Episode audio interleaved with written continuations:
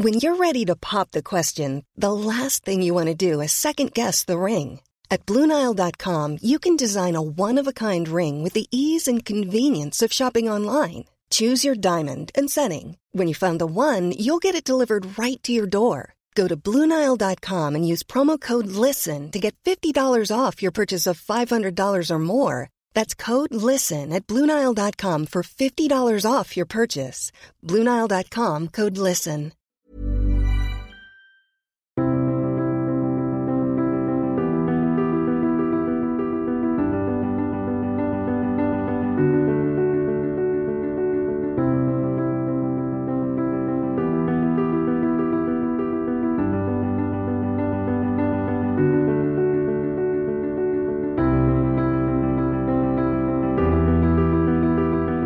La vie politique américaine est imbibée par la question religieuse qui est présente dès l'origine des États-Unis et qui a contribué à façonner l'histoire politique culturelle américaine.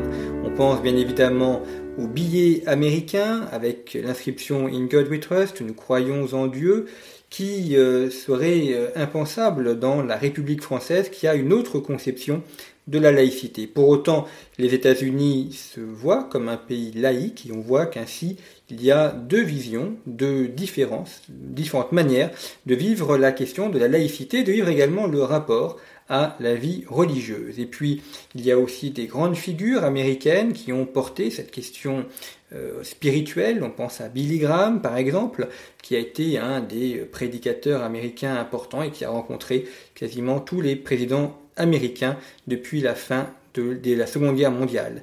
Et puis il y a également le rôle de la religion dans l'influence américaine, notamment les mouvements évangéliques en Amérique latine et en Afrique.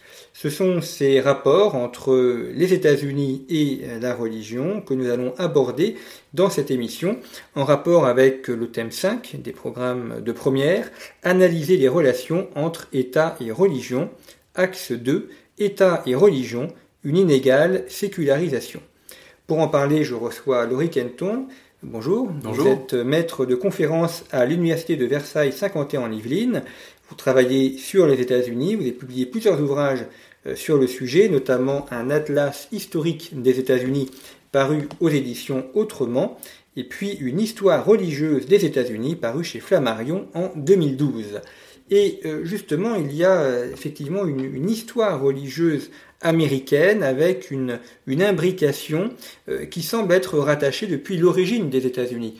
C'est d'ailleurs fait commémorer tous les, tous, les ans avec le, le, sacrifice de la dinde, et dinde d'ailleurs qui est graciée aussi par le président américain. Ça c'est plus c'est plus récent en fait cette cette euh, histoire de de gracier une dinde ça date des années 50 ça a un petit côté folklorique euh, il faut savoir que la dinde c'est quelque chose d'assez récent également c'est-à-dire ça date du 19e siècle hein. On n'a pas trouvé d'eau euh, de, de dinde du côté de, de Plymouth euh, les archéologues n'ont jamais trouvé, euh, ils ont trouvé des tas, tas, de choses, mais pas forcément des coquilles d'huîtres à foison, mais pas des, des os de dinde. Il y en avait probablement, mais c'est surtout quelque chose qui vient du lobby de la dinde. Euh, dans les années 1870-80. Donc on a essayé d'historiciser le, fait de, manger de la dinde à Thanksgiving et euh, force est de constater que ça a plutôt bien marché puisque même nous maintenant on, on se pique de faire Thanksgiving et d'avoir de, la dinde. C'est pas encore au niveau d'Halloween il y a quelques années, mais enfin ce sont des choses dont on parle, notamment parce que c'est dans toutes les séries, les films, etc. Donc ça devient une partie de notre paysage. Donc c'est pas une question religieuse, mais une question économique, cette histoire de, de dinde de, de, Thanksgiving. C'est en tout cas qui a, ah, qui a oui. été formé euh, finalement assez récemment. Oui, il y a, il y a quelque chose de, de, très, de très économique là-dedans, mais euh, Thanksgiving garde une dimension qui est une dimension euh, sacrée. C'est ça qui fait sa, la popularité de cette fête-là, qui est une fête qui est euh, finalement plus populaire que Noël. Noël, c'est un petit peu l'anti-Thanksgiving, c'est-à-dire que Noël, c'est la, la fête commerciale. C'est la fête où il y a une débauche de publicité, de consumérisme euh, qui euh, écœure un petit peu euh, certains. Et donc la saison de Noël, la saison du shopping de Noël, traditionnellement, euh, commence après Thanksgiving. Donc c'est pour ça qu'on a le Black Friday maintenant que nous avons euh, joyeusement importé sans trop savoir à quoi ça correspondait. Le Black Friday, c'est le lendemain de Thanksgiving, c'est-à-dire qu'on garde la pureté de cette fête qui est une fête essentiellement du partage et de, euh, bah, rendre grâce à Dieu d'avoir permis aux premiers pèlerins de Plymouth d'avoir survécu leur premier hiver. C'est ça l'essence de, de Thanksgiving, c'est le fait, c'est la gratitude. Euh, et Noël, derrière, c'est euh, autre chose. On n'est plus du tout dans un Noël religieux, dans un Noël consumériste. Euh, et donc, bon, c'est moins, c'est moins populaire. Parce qu'il y a les fêtes à cadeaux et les fêtes sans cadeaux. Les fêtes à cadeaux sont des fêtes qui sont moins populaires par leur nature même. Alors, autre élément de la présence du religieux dans la, la vie civile américaine, le fait que le président euh, nouvellement élu ou intronisé euh, prête serment sur la Bible. Oui, il y a toute une, euh, toute une série de, de, de, petits symboles comme ça, de rituels, mais qui n'ont pas de, une, véritable, une véritable dimension religieuse, une véritable dimension sacrée. Donc on est vraiment dans une dimension qui est plus symbolique, folklorique, euh, rituel. Il n'y a pas d'obligation de prêter serment sur une Bible ou une Torah ou peu importe. On peut choisir ce que l'on veut. Euh, les quelques représentants euh, musulmans prêtent serment sur un Coran.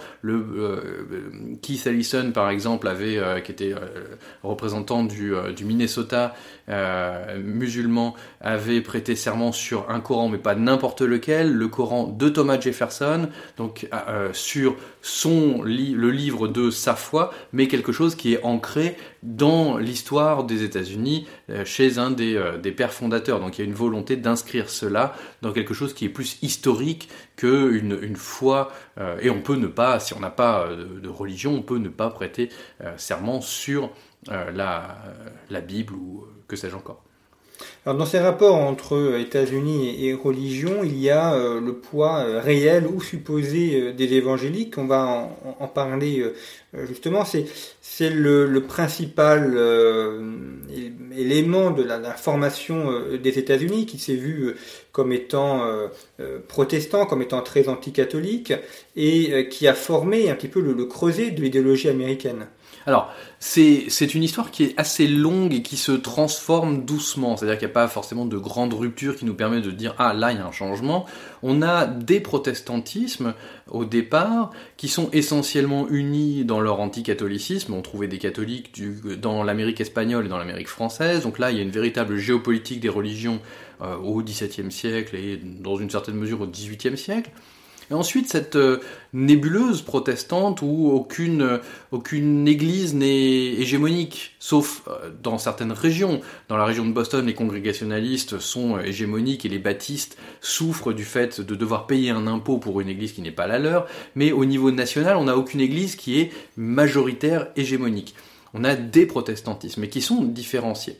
Ensuite, les évangéliques, euh, à force de, euh, de, réveil, alors les évangéliques sont assez euh, variés hein, au XIXe siècle, mais sont unis par cette idée du réveil, de la conversion et du fait d'une renaissance en Christ. Mais ça peut être des baptistes, ça peut être des presbytériens, ça peut être des méthodistes, donc à part cette renaissance en Christ, ils vont dans des églises différentes. C'est seulement au XXe siècle qu'ils deviennent plus conservateurs, plus euh, euh, antimodernistes, c'est-à-dire que le modernisme de la fin du, du 19e, début 20e euh, se manifeste dans un rapport beaucoup plus scientifique à la Bible, par exemple, et donc eux se crispent sur des formes traditionnelles, littéralistes, etc., pour devenir les évangéliques que nous connaissons actuellement. Mais c'est un long cheminement qui se fait d'abord beaucoup contre la modernisation euh, autour de 1900, pour dire les choses rapidement. Et euh, on pense à la, Bible Belt, hein, cette ceinture de la Bible au, sud mhm. des États-Unis. Euh, c'est là essentiellement qu'ils sont présents d'un point de vue géographique? C'est là qu'ils sont le plus concentrés, c'est-à-dire c'est là qu'ils sont le plus hégémoniques d'une certaine manière. Dans leur diversité. et c'est, on, on, en trouve absolument partout des évangéliques, plus ou moins, moins dans les États du Nord, type Nouvelle-Angleterre, mais on en trouve également en Californie. donc il n'y a pas, pas d'exclusive. C'est là que les densités sont le plus conséquentes, et c'est là où les taux de rétention sont aussi les plus forts, c'est-à-dire que c'est là où il y a le moins de départ vers d'autres fois, même si ça, euh, ça se produit euh, comme, comme partout, et aucun État euh, ne conserve sa part globalement de chrétiens blancs. C'est-à-dire chrétiens, ça inclut également les catholiques, et les taux de chrétiens blancs diminuent dans absolument tous les États de l'Union, mais ils ne partent pas des mêmes seuils. Donc la Bible Belt, les seuils de départ sont plus importants. Oui, parce que vous l'évoquiez, le, fait un peu nouveau des dernières années, c'est le nombre de population, le nombre d'habitants qui est sans religion, qui se dit sans religion. Alors sans religion ou sans église, c'est légèrement euh, différent. Euh, sans religion, on en a, on a des athées ou des agnostiques, on a des gens qui aussi n'ont pas de religion en particulier, mais gardent une forme de spiritualité, c'est-à-dire ils croient qu'il y a quelque chose au-dessus de nous qui est une forme de puissance, mais qui sont pas forcément très capables de, euh, de, le définir. C'est des choses qui sont très hétéroclites. On croit dans les forces de la nature, dans la réincarnation, dans diverses choses comme ça, euh, sans fréquenter une église et sans se dire d'une obédience particulière. Mais on a aussi des gens qui sont croyants, qui croient en un Dieu plus ou moins classique, qui sont pratiquants, qui prient, mais qui font un petit peu leur marché, c'est-à-dire que eux n'appartiennent pas à une église, ils n'appartiennent pas à, ils ne peuvent pas dire je suis méthodiste, je suis presbytérien euh, ou je suis catholique, mais ça ne les empêche pas d'être croyants et d'être pratiquants. Donc ça, on a une, une sorte de nébuleuse un petit peu en marge des églises qui est très hétéroclite, qui est croissante, qui est d'autant plus croissante chez les jeunes. Là, on a une différenciation des générations qui est particulièrement euh, flagrante, et c'est particulièrement marqué chez les plus jeunes, c'est-à-dire les 18-30 ans, où on a à peu près 40% de cette population qui se dit sans religion. Et ces évangéliques, est-ce qu'ils ont un, poids euh, politique réel? On, les a vus comme étant ceux qui ont permis l'élection de George W. Bush? Est-ce que est-ce que c'est vrai ou est-ce que c'est euh, une erreur de jugement? Non, c'est exact. Ils ont en réalité un poids politique qui est disproportionné par rapport à leur poids démographique décroissant. Donc on a deux réalités. La première réalité, celle que j'ai, euh, euh, celle à laquelle j'ai fait allusion tout de suite là, c'est que les évangéliques, comme les, les catholiques non hispaniques, décroissent. le taux de catholiques reste stable avec l'apport des hispaniques en réalité. Donc c'est quelque chose qui est un petit peu une stabilité en trompe-l'œil. Donc on a une décroissance des évangéliques. Et en même temps, quand on regarde les sondages sortis des urnes, on se rend compte qu'ils sont toujours beaucoup plus nombreux dans les urnes que leur population dans l'État. Par exemple, ils vont être 15% de tel État, et le jour de l'élection, ils vont être 30% des votants. Et donc, comme ils votent euh, républicains à peu près dans des rapports de 80 à 20, ça va être un appoint pour les républicains qui est absolument vital, considérable. Ce sont des gens qui, sont, qui ont un sens civique très développé. Ils vont voter, ils vont pas être abstentionnistes, alors que les sans religion et les sans église sont beaucoup plus abstentionnistes. Ils sont beaucoup plus démocrates aussi. Donc pour les démocrates, c'est un, un électorat qui est très difficile à mobiliser. Euh, on ne sait pas où ils sont le dimanche à 11h. Les évangéliques, on sait où ils sont le dimanche à 11h. Donc pour les atteindre, c'est beaucoup moins compliqué. Et non seulement ils ont un sens civique qui est beaucoup plus développé, mais ils ont également une capacité d'entraînement, c'est-à-dire que ce sont des évangéliques, qui vont porter la bonne nouvelle religieuse, mais également politique, c'est-à-dire que eux vont voter et ils vont faire voter. Ils vont, euh, c'est très américain. Bon, on a également des, bénévoles en France qui font énormément de travail politique, ça c'est pas du tout. Euh, mais aux États-Unis, il va y avoir cet esprit évangélique qui va les pousser à euh, donner de leur temps libre pour faire voter euh, pour des candidats qui partagent leurs idées notamment par exemple contre l'avortement ou ce genre de choses. Il va falloir voter pour tel et contre un tel. Euh, l'autre aspect, c'est aussi le, poids relatif grandissant des catholiques. lorsque les États-Unis se sont formés ils se sont formés en, opposition euh, au mouvement catholique. D'ailleurs, la plupart des protestants, enfin, je dis pas, des populations étaient euh, protestantes.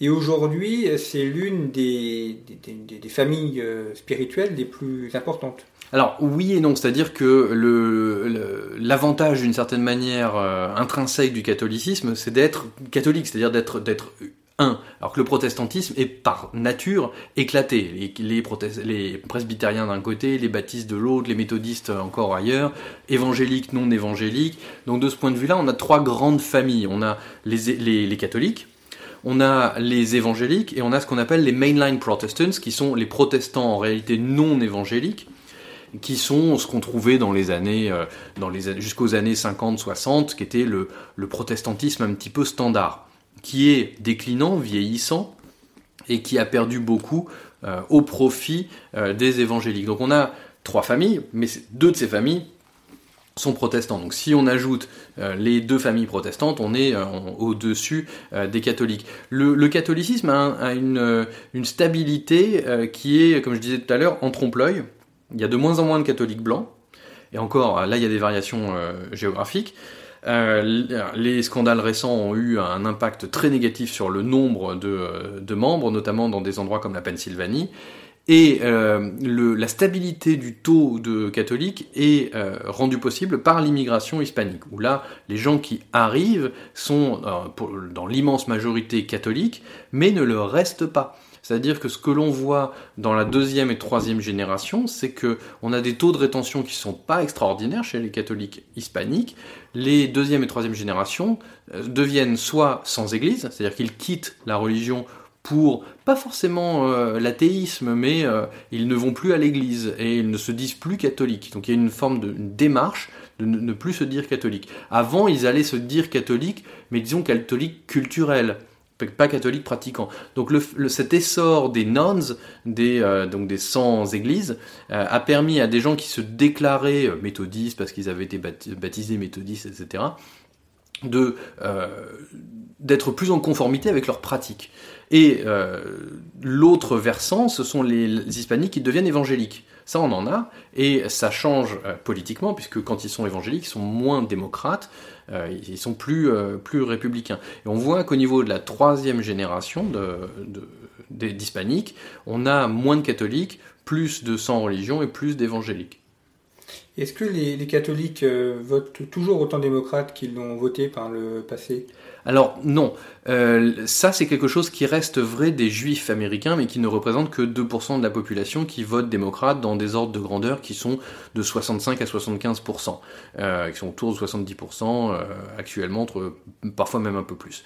Les catholiques sont très représentatif de l'électorat américain, c'est-à-dire que c'est un électorat qui va voter avec le pays et donc qui fait basculer le pays. Donc l'électorat catholique est très important dans la mesure où on remarque que euh, dans une élection où les démocrates l'emportent, les catholiques votent pour les démocrates. Dans une élection qui est favorable aux républicains, les catholiques vont voter pour les républicains. Mais là c'est pareil, il faut distinguer les catholiques blancs des catholiques hispaniques essentiellement. Les catholiques hispaniques vont voter démocrates à euh, des marges assez confortables, alors que les catholiques blancs vont voter plutôt républicains, mais c'est pareil, avec des marges qui vont être fluctuantes. Donc selon qu'ils votent plus ou moins républicains, ça va donner un avantage décisif ou pas euh, aux, républicains. Mais c'est un des euh, groupes que l'on observe le plus parce que les évangéliques, en gros, ce qu'on observe, c'est est-ce qu'ils ont bien voté républicain à 80% ou à 70% et à ce moment-là, c'est la catastrophe. Les catholiques vont vraiment déterminer le sens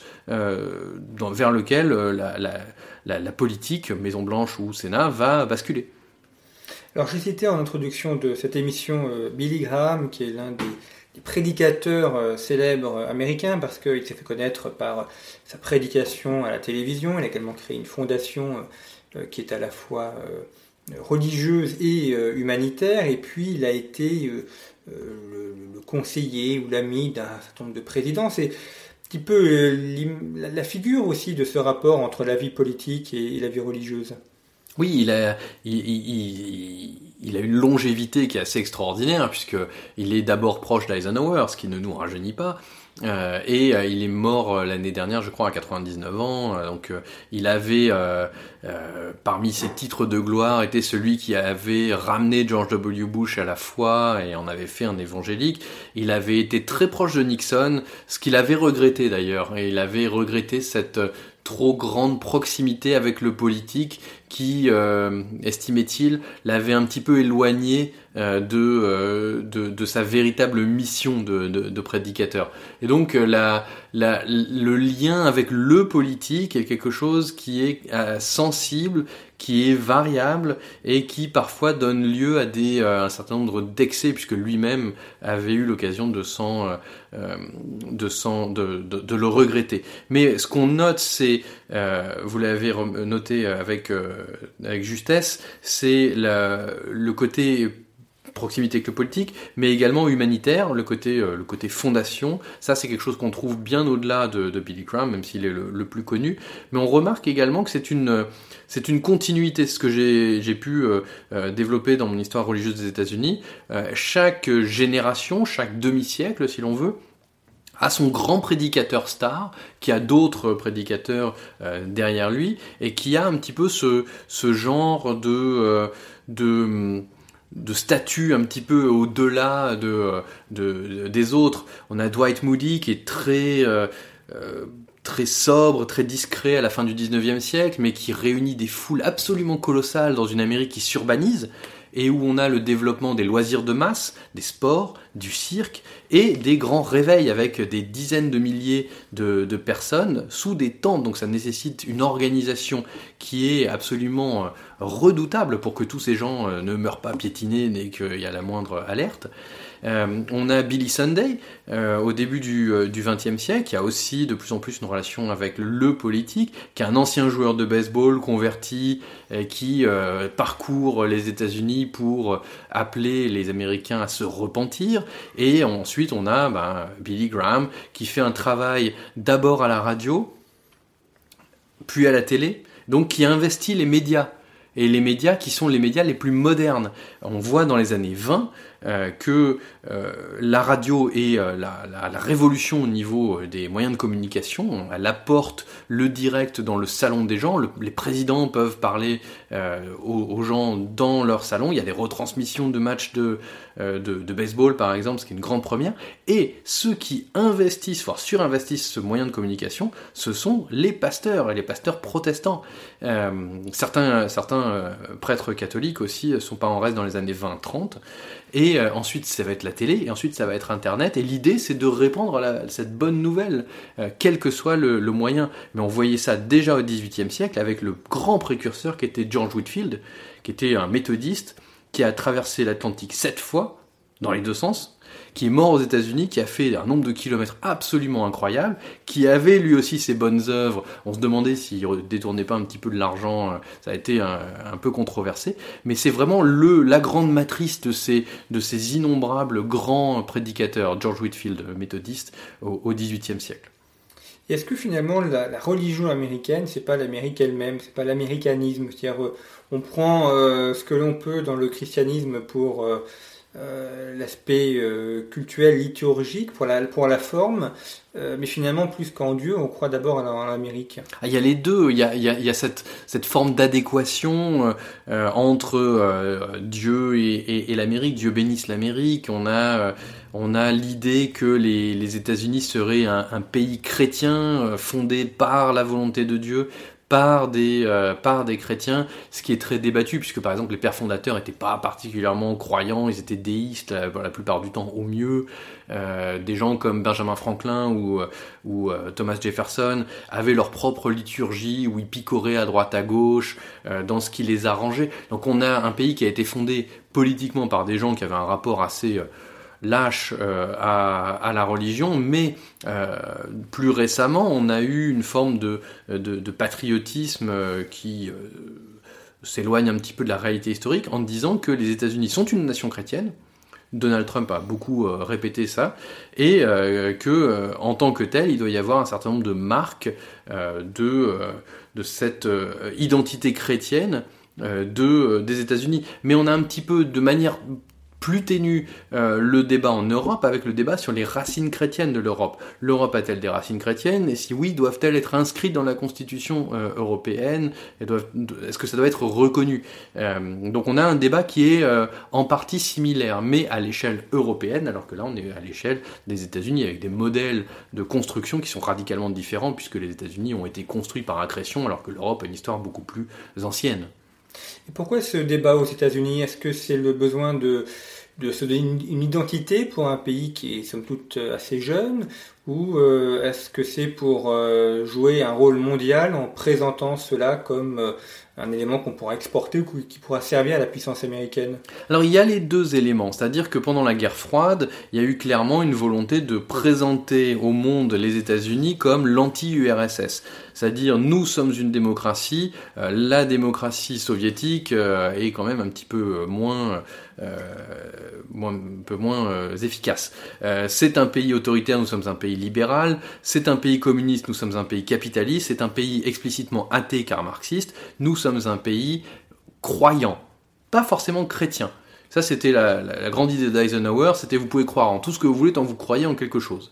Donc euh, les, juifs sont devenus les bienvenus parce qu'au moins ils croyaient à quelque chose, on n'avait aucune objection contre les musulmans parce que de toute façon ils croyaient en quelque chose. Les musulmans d'ailleurs, pendant longtemps, votaient républicains. Les républicains étaient très contents d'avoir les musulmans de leur côté, parce que les, musulmans euh, étaient souvent des gens qui étaient... Euh, des, des, hommes d'affaires ou des gens qui avaient des petits commerces, donc qui, avaient besoin d'une politique fiscale plutôt conservatrice, et qui étaient conservateurs socialement.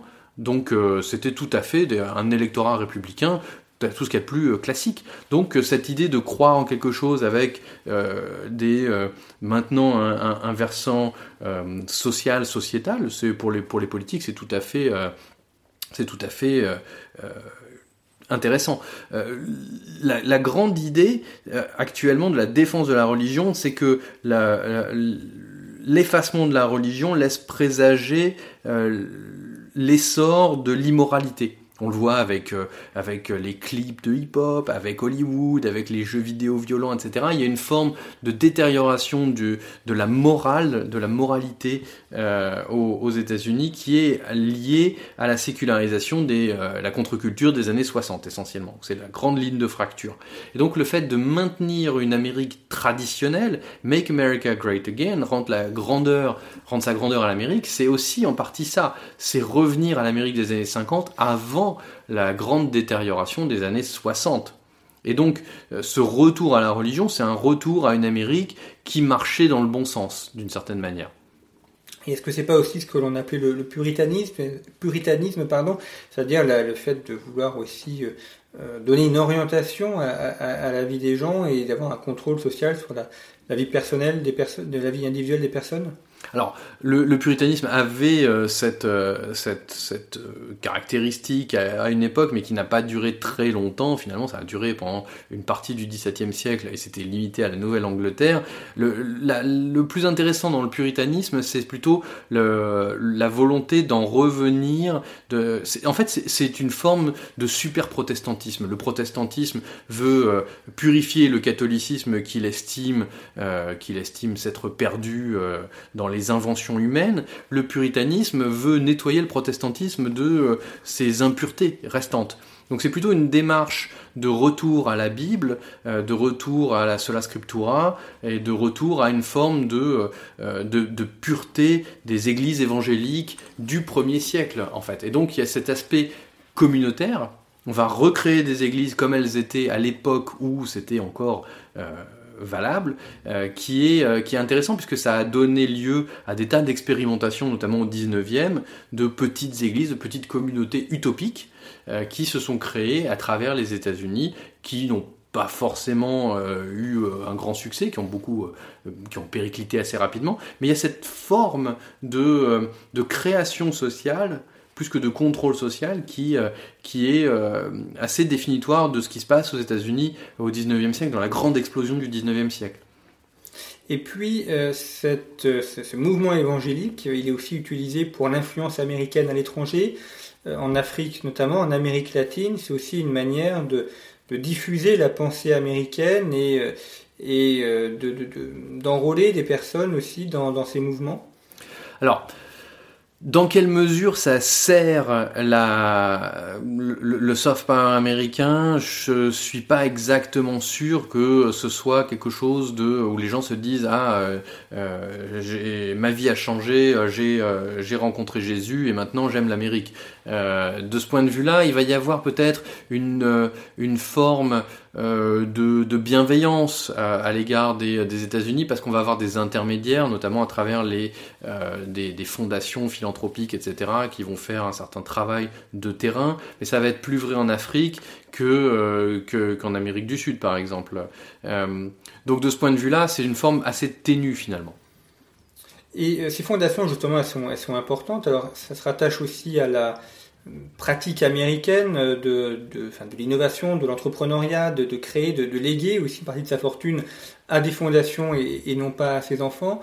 En tout cas, ça fait partie là aussi de la mentalité américaine. Oui, et c'est assez ancien, c'est-à-dire que on a un certain nombre de d'entreprises de, euh, missionnaires euh, au 19e et en fait euh, les, entreprises dont on parle en Afrique pour lutter contre le sida, etc., pour alphabétiser, ce genre de choses, ce sont en fait des héritiers de cette forme de ce qu'on appelle en France la mission civilisatrice que l'on voit euh, dès le début du 19e. Hein, on a des missions intérieures où on va euh, soit aux États-Unis, soit dans les territoires des futurs États-Unis pour bah, porter la bonne parole, mais également les missions extérieures où, par exemple, dès 1820, on va à Hawaï, aux îles Sandwich, pour euh, évangéliser comme on va euh, en Asie, comme on va ailleurs.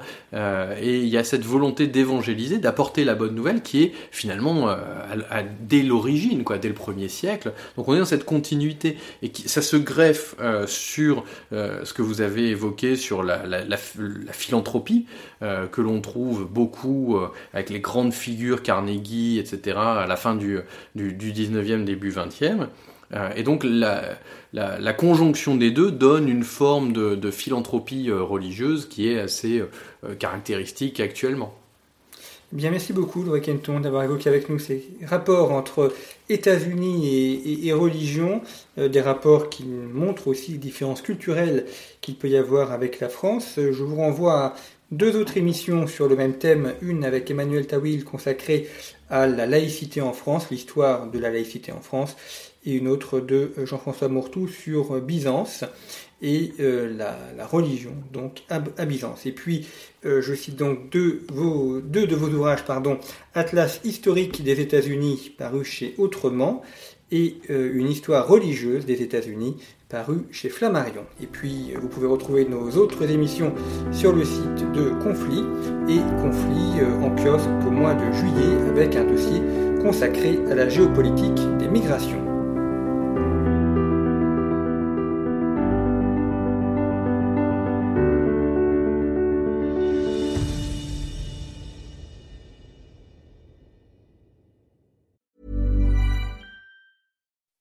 When you make decisions for your company, you look for the no-brainers. If you have a lot of mailing to do, stamps.com is the ultimate no-brainer. Use the stamps.com mobile app to mail everything you need to keep your business running with up to 89% off USPS and UPS. Make the same no-brainer decision as over 1 million other businesses with stamps.com. Use code PROGRAM for a special offer. That's stamps.com, code PROGRAM.